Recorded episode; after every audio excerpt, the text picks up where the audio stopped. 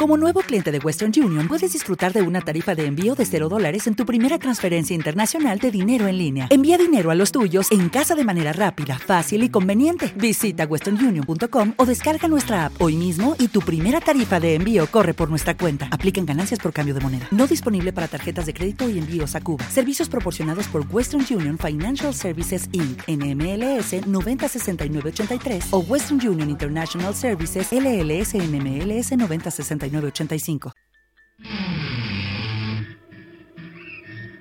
a partir de este momento comienza Roctámbulos, Roctámbulos, hablemos de rock.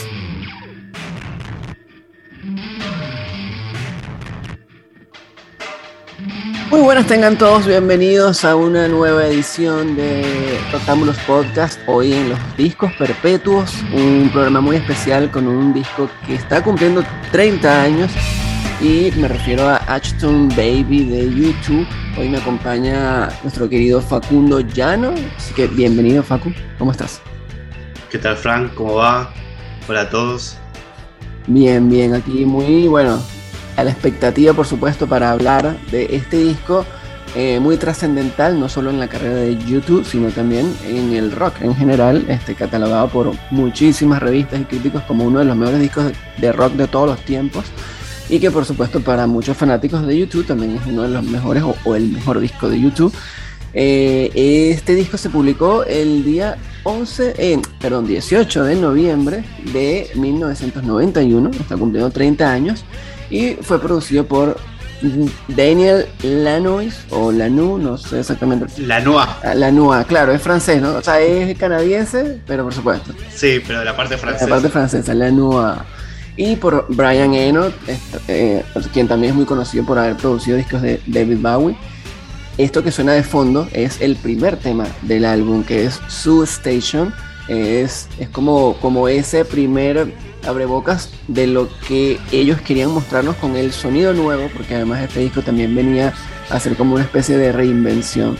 Pero eh, cuéntanos tú mismo, Facu, un poco acerca de todo lo que tiene que ver, o sea, todo lo que significa este disco para, para YouTube y, bueno, y el tema Su Station. Sí, para, esta época YouTube era ya considerada prácticamente una de las bandas más grandes del mundo, si no la más grande, ¿no? Eh, a, mí me parece que, que los 90 musicalmente empiezan en 1991, cuando aparece Nirvana y toda esa escena hace un cambio de paradigma de 180 grados. Y, para mí, 1991 eh, es como un año clave para, para, ciertas bandas de los 80, como YouTube, como R.E.M., ¿no? Eh, eh, donde principalmente YouTube siempre fue como una banda medio vapuleada por la crítica, ¿no? ya sea por muchos motivos, por, por, ser muy ambiciosos, por ser muy serios, también por gustarle a todo el mundo, ¿no? Siempre lo, que gusta a todo el mundo eh, rechaza a los críticos, ¿no? Pero eh, me parece que, era un disco que YouTube tenía que hacer para no quedarse estancada como una banda más de los 80, ¿no? Eh, y, ser un acto de nostalgia y, posicionarse en, una nueva década, me parece. Sí, sí, total. aparte porque como, como ya decías, ellos venían de una época de haber conquistado el mundo y por lo que, por lo que recuerdo eh, también, y lo que he leído por allí, eh, medio que habían tocado el cielo con, con The Joshua Tree y luego después con Rattle Home, entonces medio que les fue todo mal. Y entonces este fue como, como la oportunidad de o reivindicarse o terminar de, de desaparecer. Sí que... Lograron, por supuesto, reivindicarse que justo es, el, mal de Rattle and Hammers, entre comillas, es como, un disco apuleado por los críticos, pero la gente lo compró, eh, los cortes fueron hits, ¿viste? Entonces está esa dicotomía entre la crítica y el público siempre con YouTube. Una de las críticas más eh, fuertes hacia Rattle and Home era no tanto los temas, sino es como que las actitudes, ¿no? O sea, medio que ellos entonces habían perdido la, esa humildad y entonces estaban como muy egocéntricos en efecto, Roland Home era un documental, o sea, era originalmente un documental que entonces también tuvo esa, ese impacto visual en mucha gente que no le gustó la manera en la que ellos estaban mostrándose como rockstars. Entonces medio que empezaron a perder, a perder alguna simpatía. Pero eh, luego, por supuesto, bueno, llegó por suerte Achtung Baby, que por cierto es una palabra, Achtung, bueno, está en alemán, una palabra que significa algo así como cuidado. Sí, precaución. Atención. Exacto, precaución, claro. Es como lo que en inglés sería un, un watch out. Sí. Entonces, este que también tiene que ver con que parece que cuando estuvieron grabando en Alemania, eh, el ingeniero de sonido, eh, cada vez que iban a grabar, él, gritaba Ashton Baby, o sea, como para que todos tuvieran cuidado y no hablaran, uh silencio. Y les gustó esa frase como para ponerle. Eh, tenían también otros nombres ahí como, como opciones para, para el disco. Entre ellas había una de las opciones era Men, como, como también una alusión a su disco Boy. Y habían varios nombres, pero bueno, pero este fue como que el que les pareció mejor. Sí, y, y, no, no, me parece, a, referencia a que fue grabado en Alemania, y, no es un dato menor, ¿no? Porque se graba en los Hansa Studios, y, para mí que graban en Alemania tiene dos significados. Uno es que, eh, que graban en Alemania y que graban en ese estudio, las dos cosas dicen cambio. Eh, primero por la caída del muro de ah. Berlín, ¿no? Lo hacen al mismo tiempo que, que va cayendo el muro y segundo, porque ese estudio es donde Bowie graba su trilogía de Berlín. Eh, y Pop también hace discos ahí. Artistas de vanguardia como Depeche Mode, Killing Joke y Nick Cave graban sus discos ahí. Eh, son todos artistas que proponen un cambio, salirse del patrón establecido. Alemania estaba saliéndose también de, lo establecido. Entonces, me parece que todo ese espíritu eh, está un poco plagado en, todo el disco. Sí, sí, entiendo también que ellos, aunque comenzaron a escribir algunos temas, en, Irlanda, este, o sea, quisieron ir justamente, como, como bien decías, o sea, aprovechando ese movimiento, ese momento histórico de la caída del muro, quisieron ir a, a, Berlín y estar ahí como para empaparse un poco. Eh, pero sin embargo, entiendo también que no les funcionó del todo y terminaron regresando otra vez a, a Irlanda, a Dublín, para terminar el disco allá, porque como que al final no pudieron encontrar del todo es la inspiración que buscaban, aunque igual está reflejado un poco en Alemania allí, por como tú decías, porque bueno, es un lugar muy mítico y un momento histórico. Y bueno, y hablando de eso, un tema que bueno, que cabe terminar, que era Su Station, entiendo que también está inspirado en una estación ahí mismo en Alemania, una estación de, del tren, donde aparentemente, obviamente no se llamaba así, pero era la estación en la cual eh, podían las personas este, tomar el tren que los llevaba a Alemania del Este o Alemania del Oeste. O sea, el que los conectaba. Era como una especie de, estación muy complicada en donde se podía ver de todo. Y ellos, este, como que había gente que le llamaba este, la estación sub, o sea, como el zoológico. Ellos le pusieron ese nombre al tema y con ese, con ese tema pues abren el disco también. Muy que no me parece casual que empiecen el disco así, ¿no? Con, algo bien diferente. Sí, sí, total. Eh, después está entonces el, el tema que le sigue es Even Better Than the Real Thing, uno de los sencillos que también pegó muchísimo. Justamente queriendo mostrar esa faceta. después lo cuando lleguemos al, al tema que, que, es The Fly, que fue en realidad el primer corte, me, me parece que hay como una discrepancia entre lo que son los hits del disco que no son por ahí tan radicales los cambios a lo que es el resto del disco. Me parece que YouTube quiso salir, o sea, no me parece casual que el, disco empiece con su station y saquen un primer single como The Fly, pero después la, la gente quiso otra cosa. Pero por parte de YouTube me parece que la, actitud del cambio estaba ahí, ¿no? Sí, sí, sí, también exacto, porque esa es otra de las cosas que caracterizó al disco, ¿no? Eh, ese intento de cambio que incluso en algún punto eh, eh, rompió a la banda en opiniones. Estuvieron a punto también de separarse porque entonces eh, Bono y Diez querían un estilo mucho más, mucho más electrónico y el resto de la banda pues no, estaba mucho más por el lado de lo que venían haciendo antes. Entonces ahí también estuvieron a punto de, de romper. Y de hecho, entonces, justamente este tema que estamos escuchando ahora, que es One, el super hit, el super clásico, yo creo que uno de los temas más conocidos de YouTube, este como que fue el tema que los unió de nuevo en esa discordia de, de ideas y de creatividades y de que uno quería una cosa y otra. Bueno, apareció One y como que a todos les gustó y dijeron, bueno, está bien. Este tema, si hacemos cosas así, entonces sí. Y fue como como la unión, ¿no? Sí, además es este tema como que se habla de interpretación de, muchos sentidos, eh, el amor de ellos como banda que también estaba inspirado en que Diez se estaba separando de la mujer. Eh, también puede ser el amor entre la gente, ¿no? En una Alemania dividida. Eh, ¿A vos te gusta este tema, Frank, por ejemplo? Sí, sí, sí, sí, me gusta mucho. O sea, es uno de los más reconocibles o los primeros que a lo mejor escuché de, de YouTube y me gustaron, o sea, esos temas que te gustan a la primera que la escucho. Y dices, uy, qué buena canción. Sí. Sí, creo, creo que está como e-, esos temas que están tan quemados que a veces uno se olvida un poco de, de, lo virtuoso de la canción, o sea, la, interpretación de Bono, la letra, y si bien ya eran chicos grandes, ¿no? ya estaban en sus treinta y pico, me parece un tema muy, muy maduro y, muy bien escrito para, para gente relativamente joven. Sí, sí, total, y aparte, el mismo Bono eh, comenta, bueno, que esta canción eh, habla sobre separación, como tú decías, era el divorcio de Diez, aparte de la casi separación de la banda, pero, pero como una forma, o sea, vista desde el uno, de la individualidad o algo así.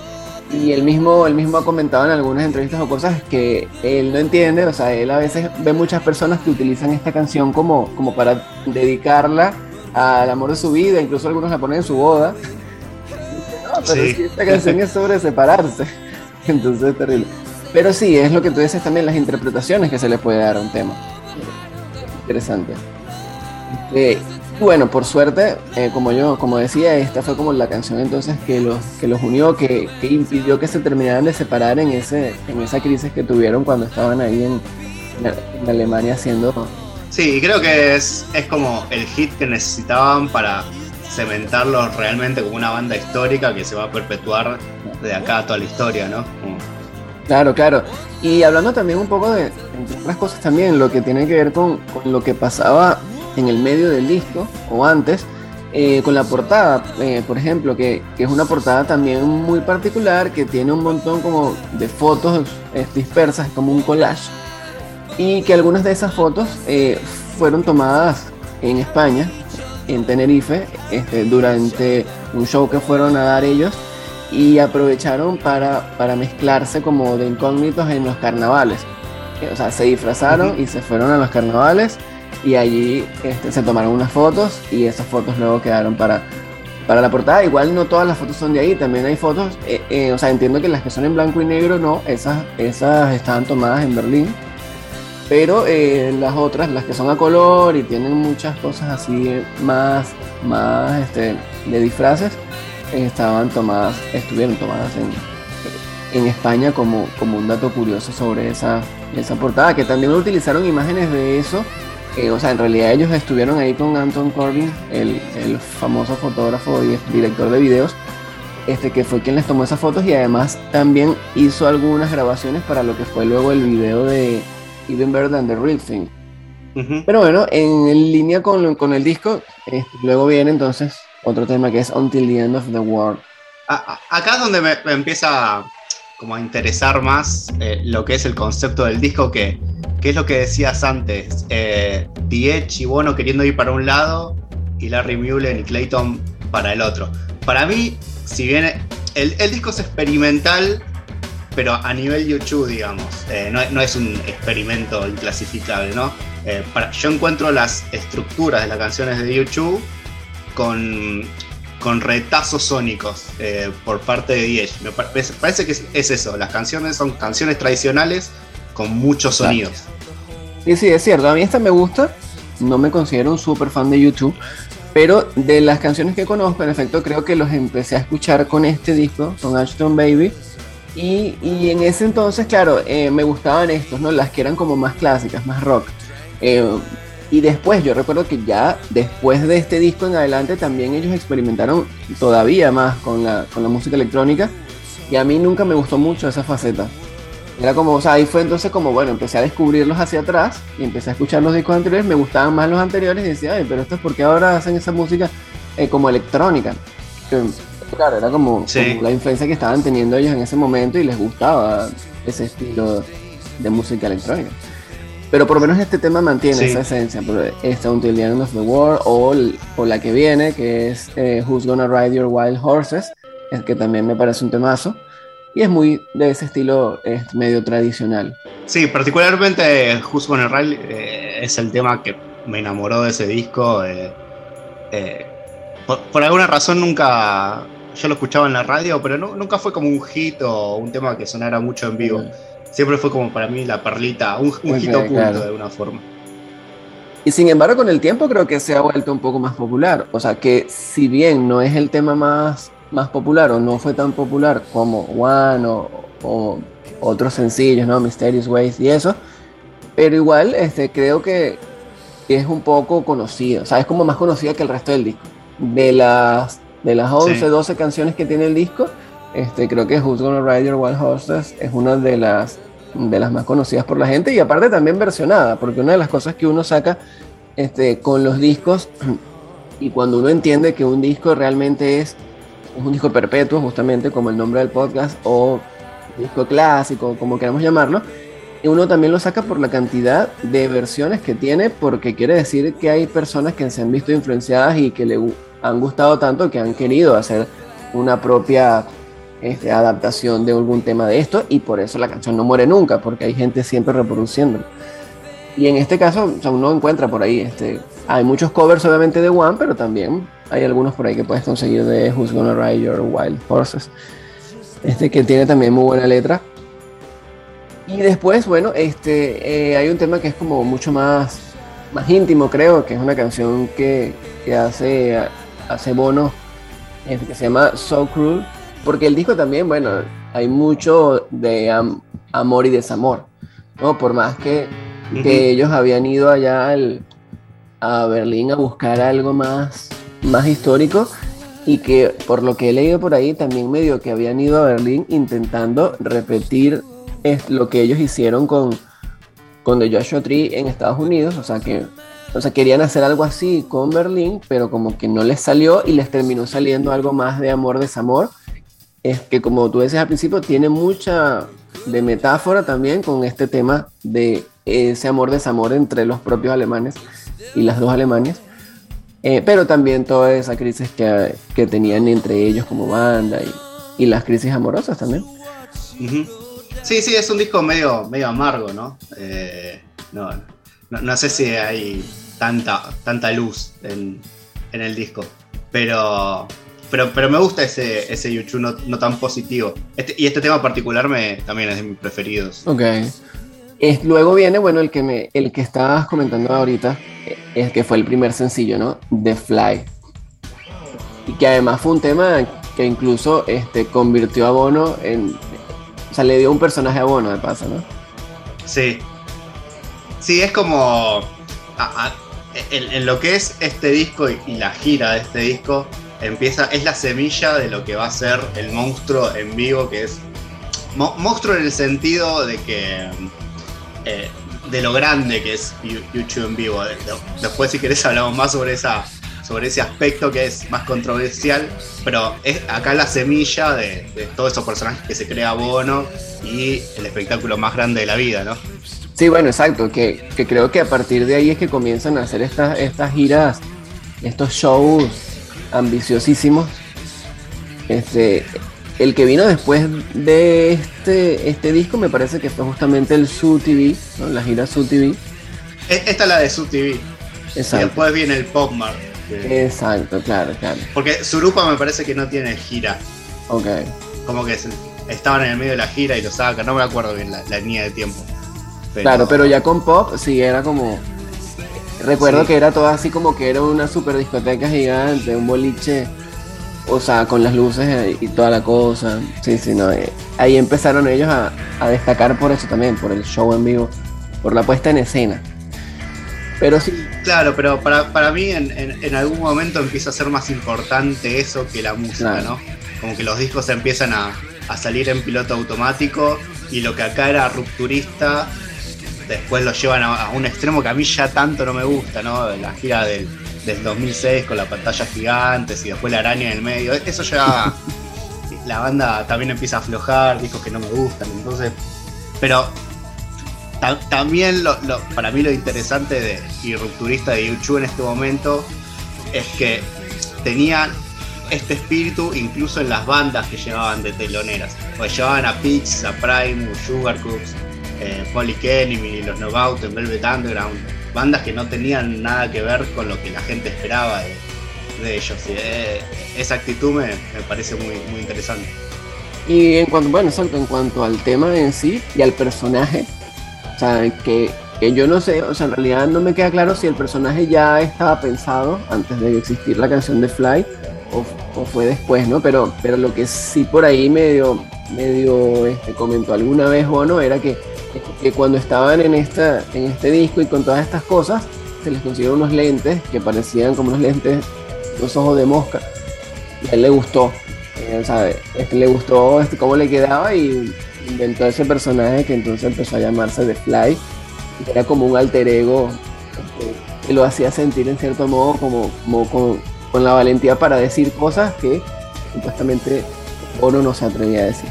Sí, de, y quizá de alguna forma ese, ese personaje de Fly se lo traga después a Bono, ¿no? Porque uno empieza a, a, pensar en Bono justamente en esta persona, no sé, pelo para atrás, anteojos grandes y bocón, ¿no? Porque también y metido y, y, metido en un montón de causas, ¿no? Pero sí, sí, sí, exacto, exacto.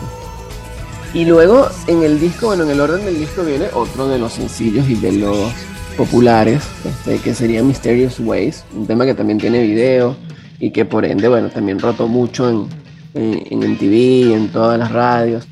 Este, que, que, es una canción un poco más, más como más sensual, pero igual como todo, lo bueno con YouTube es que ellos, a pesar de que a veces tenían letras muy sencillas, eh, podían ser eh, metafóricas y significar otras cosas. Sí, con, el tiempo uno se, se acostumbra a, escuchar todas estas canciones, estas canciones o, o Even Better Than the Real Thing también.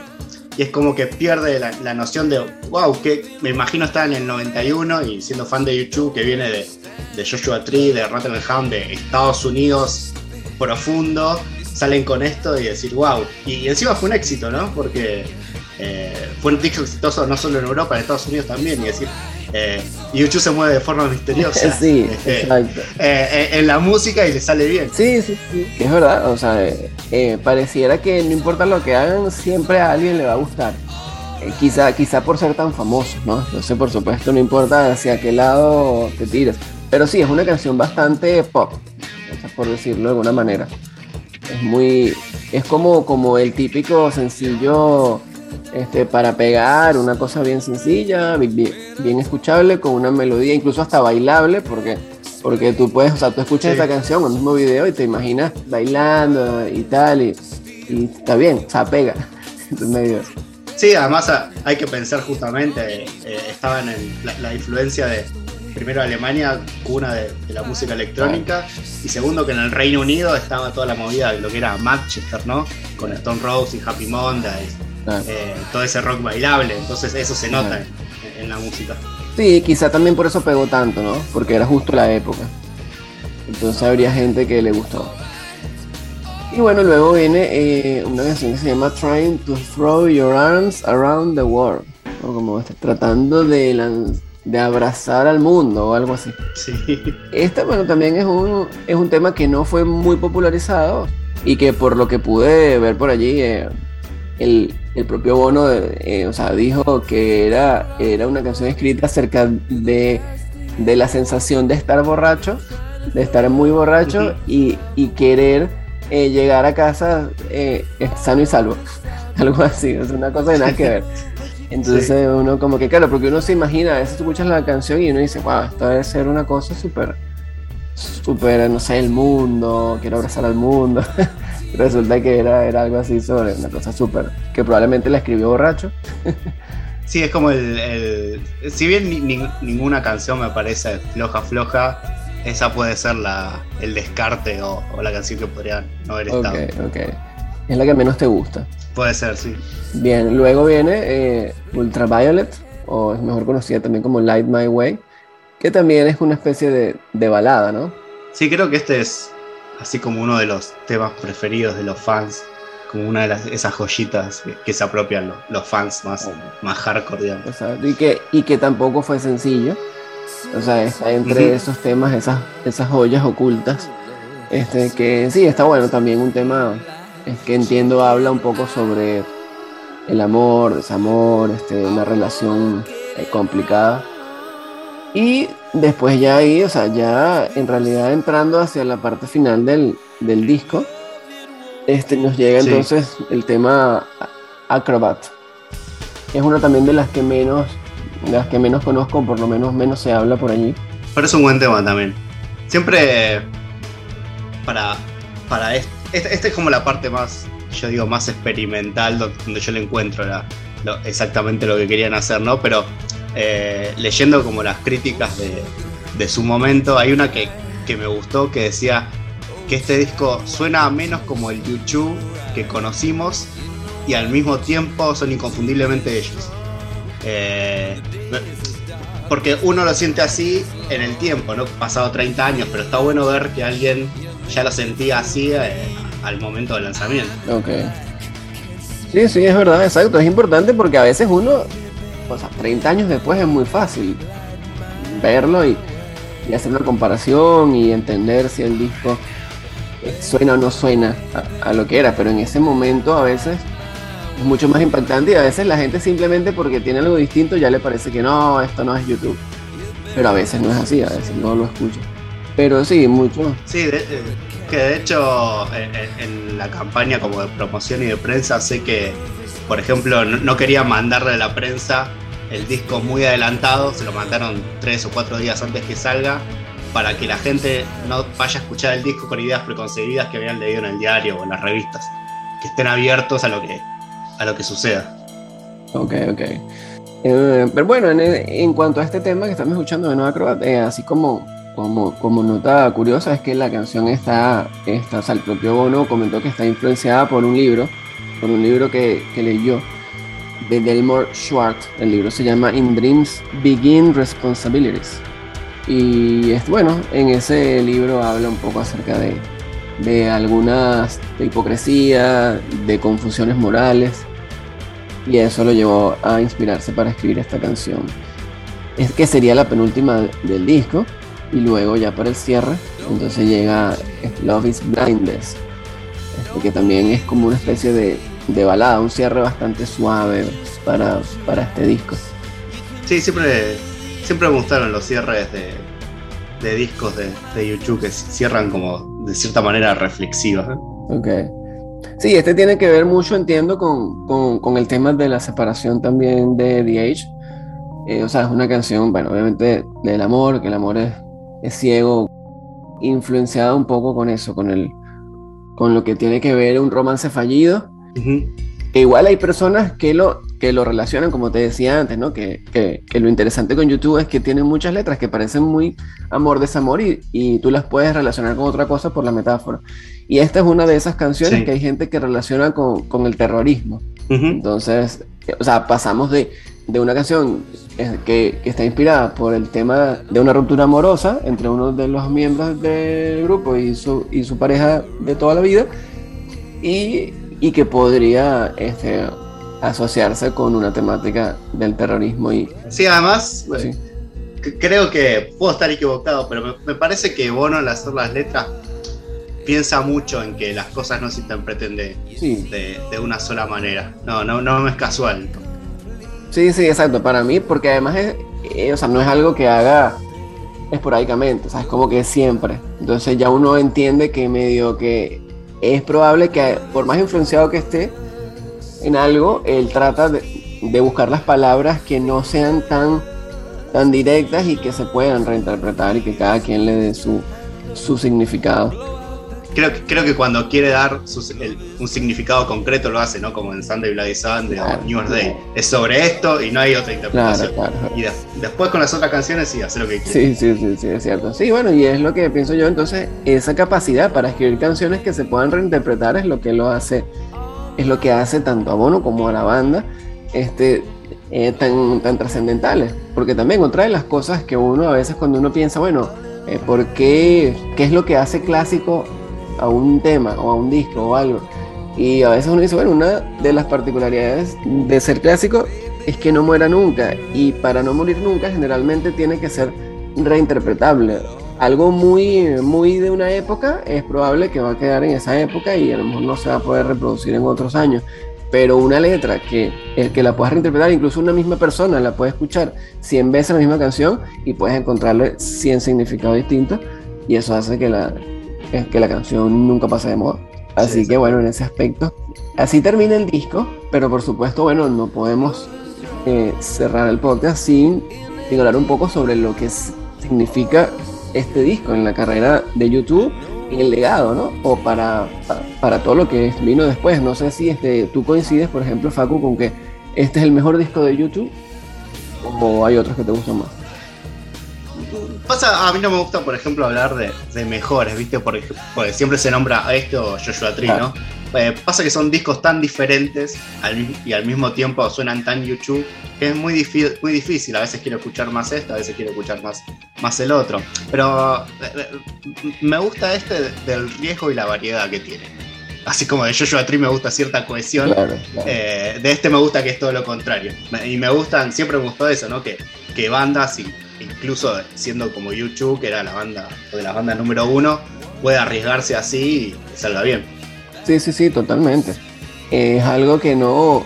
Es un riesgo que no todo el mundo toma y que los que lo toman a muchos les sale re mal. Y a ellos pues les salió bien. Además, como comentaba al principio, este, eh, venían de, tener una imagen, de ser muy famosos, pero tener una imagen medio, medio eh, desvirtuada y polémica entonces como que estaban tratando también de, de, reencontrarse con, ese público el que los miraba como una banda humilde o que podía hacer cosas sencillas y que no se creían. De hecho, una, uno de los motivos también por los que eligen este nombre del disco era también porque entre los otros nombres que tenían, entiendo que había uno, por ejemplo, que hacía relación como, como a la calle, a un disco de los Rolling, este, que el de los Rolling se llama Exile on Main Street. Exacto. Y ellos iban a ponerle algo así como que en el cruce del Main Street, algo así. Y entonces, pero claro, todos estos otros nombres como que sintieron que iban a hacer que la gente creyera que ellos se estaban este, sintiendo más grandes que los Rolling, una cosa egocéntrica. Entonces dijeron, no, vamos a quedarnos con, con Ashton Baby y, y listo. Y les funcionó. así que, eh, y quizá yo a veces pienso que aunque no hay mucha explicación detrás de lo de la portada, yo pienso que también esa idea de, de mostrarse ellos en disfraces o entre la gente, o sea, en un carnaval, también te da como esa, como esa idea de que, mira, nosotros somos parte de, la gente, estamos, con, estamos en un carnaval como cualquiera, o sea, no somos ninguna estrellas que era lo que habían vendido antes, como que eran unos dioses.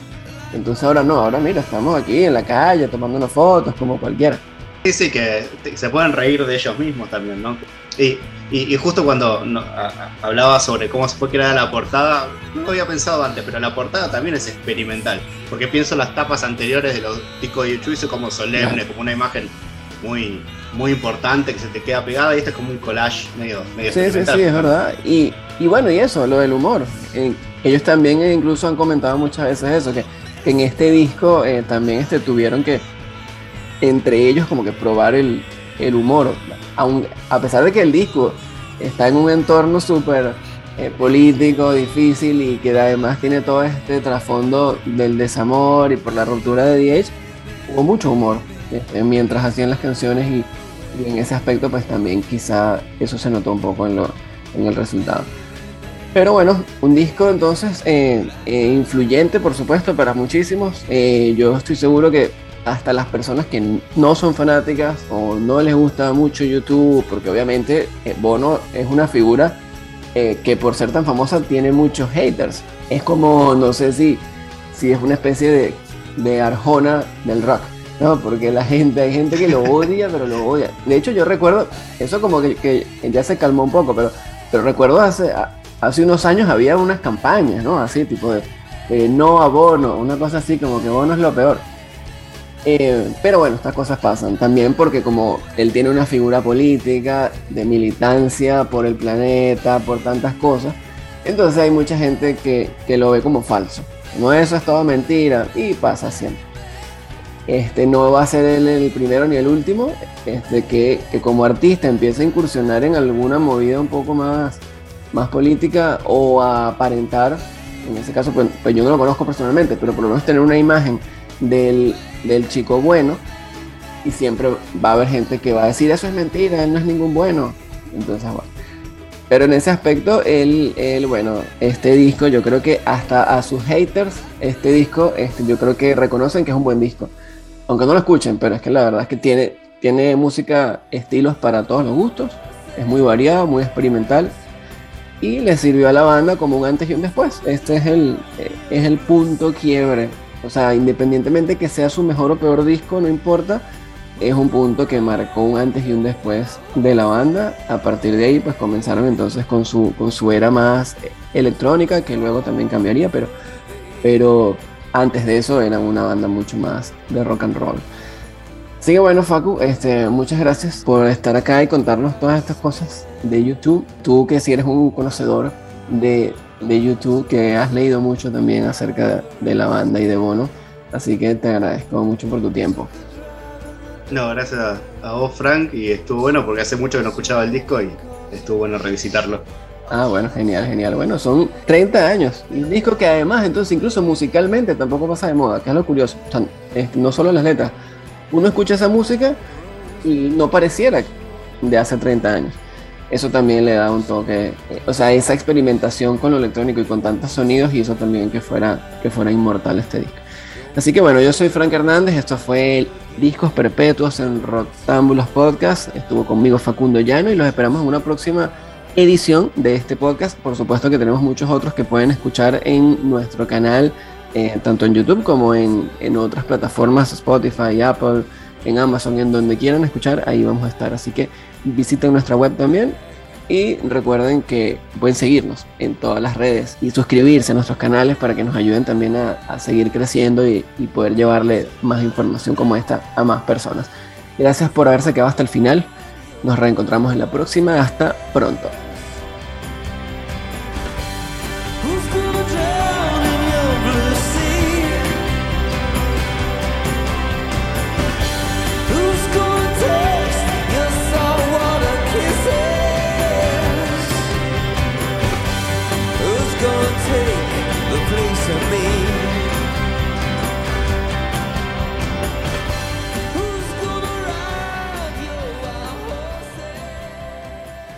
Y así termina una nueva edición de Roctámbulos Podcast. Podcast. Visítenos en roctámbulos.com y en las redes como arroba roctámbulos.